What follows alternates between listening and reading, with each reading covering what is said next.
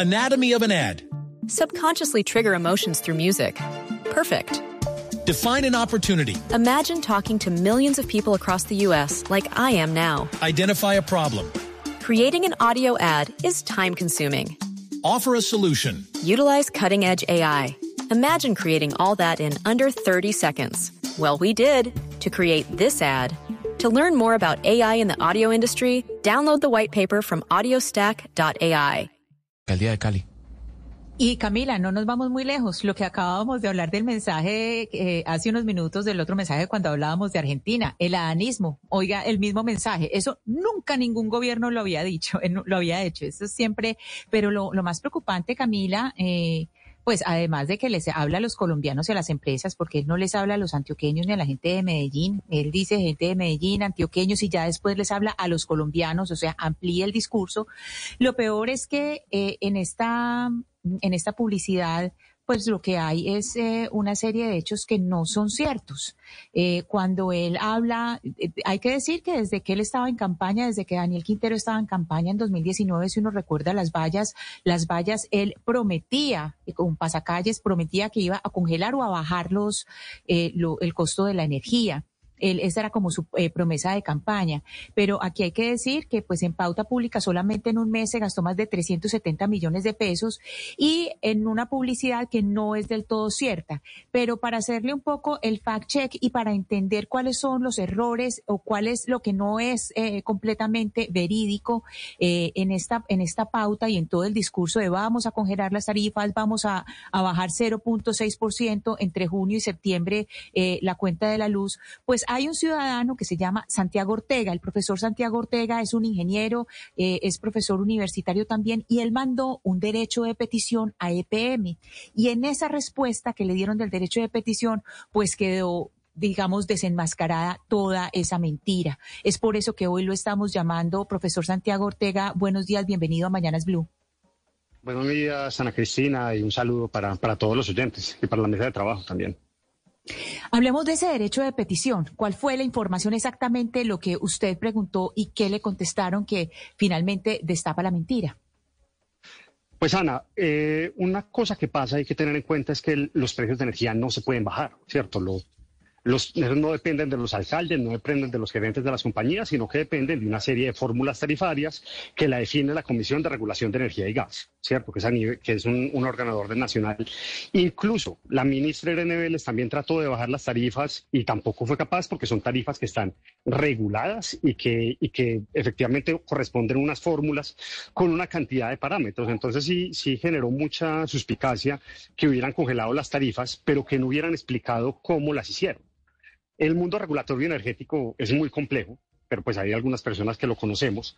Entonces yo mandé un derecho a petición preguntando cuál era el mecanismo para bajarlo, porque no, no se puede hacer a voluntad. Y una de las respuestas que hubo es que el mecanismo era una opción tarifaria. ¿Eso qué quiere decir? Yo no sé si se acuerdan durante la pandemia que las tarifas de energía se mantuvieron más bajas pues como para ayudarle a la gente en, en este problema económico y que después subieron de forma abrupta en, el, en marzo, abril de 2022.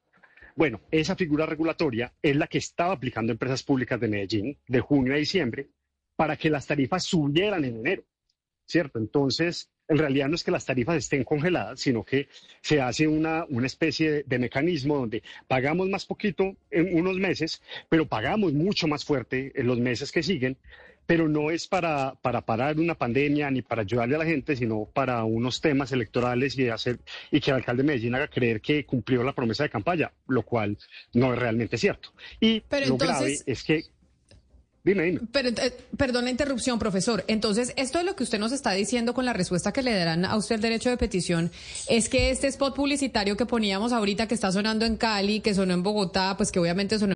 Anatomy of an ad. Subconsciously trigger emotions through music. Perfect. Define an opportunity. Imagine talking to millions of people across the U.S. like I am now. Identify a problem. Creating an audio ad is time consuming.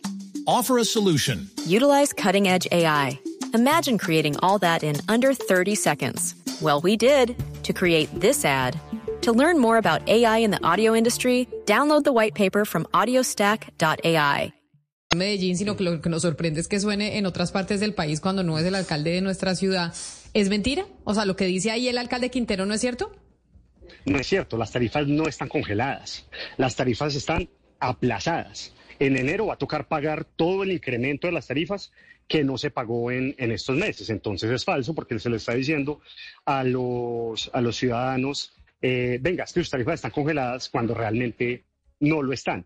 Y eso puede llegar a ser penalizable porque las empresas de energía no pueden decir eso, porque es que también tienen, por regulación, tienen que tener unos, una transparencia y claridad ante los ciudadanos.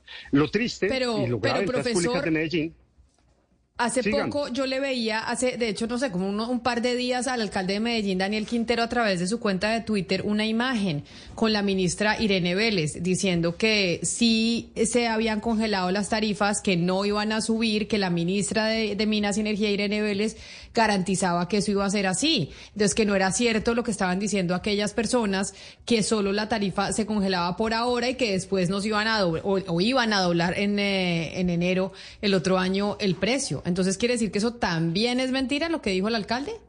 Vea, esa rueda de prensa fue muy particular. Esa fue una, una rueda de prensa la semana pasada. El alcalde en rueda de prensa dijo, ya no vamos a usar la opción tarifaria, es decir, este aplazamiento para congelar las tarifas.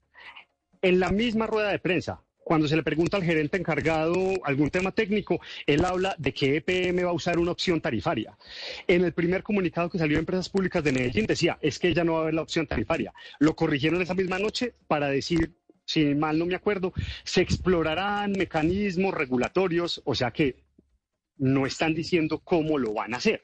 Es una promesa que no tiene asegura regulatoria en un sector absolutamente regulado como el sector eléctrico, que termina es oscureciendo más lo que trata de aclarar, porque no, no es claro y EPM no responde directamente a los ciudadanos cuando les preguntamos eso, sino nos forza a nosotros, dueños de la empresa, a mandar derechos de petición. Pues, eh, profesor eh, Santiago, eh, Santiago Ortega, investigador de energía, gracias por respondernos y pues por darnos esa claridad también de esa cuña que estamos oyendo en Cali, en Medellín, en Bogotá y yo no sé en qué otras ciudades del país porque no sé en, en, las emisoras locales en dónde las están poniendo, pues que no es tan cierto lo que dice el alcalde ahí en esa cuña que parece como a modo de entrevista. Mil gracias por haber estado aquí con nosotros.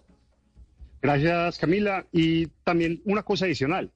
El alcalde dice que se va a gastar 100 mil millones de pesos, pero tampoco dice de dónde ni cómo, y es probable que eso termine siendo un, un detrimento patrimonial. Entonces, aquí la, invitación es que como ciudadanos nos dejemos meter los dedos a la boca, porque pues, las cosas tienen sus métodos y, y aparentemente EPM no los está siguiendo. Año electoral 2023 en Colombia a nivel regional, en América Latina hay elecciones también eh, presidenciales y por eso estábamos hablando de estas eh, cuñas publicitarias que utilizan los políticos para sus campañas. Nos vamos con eh, las noticias locales y después seguiremos hablando de campaña porque vamos a tener un pato al agua. En esta oportunidad el del departamento de Córdoba, el más opcionado, ya que llegó el ñoño Elías a esa región, pues quisimos llamar a un candidato. Anatomy of an ad. Subconsciously trigger emotions through music. Perfect. Define an opportunity. Imagine talking to millions of people across the U.S. like I am now. Identify a problem. Creating an audio ad is time consuming. Offer a solution. Utilize cutting edge AI. Imagine creating all that in under 30 seconds. Well, we did to create this ad. To learn more about AI in the audio industry, download the white paper from audiostack.ai.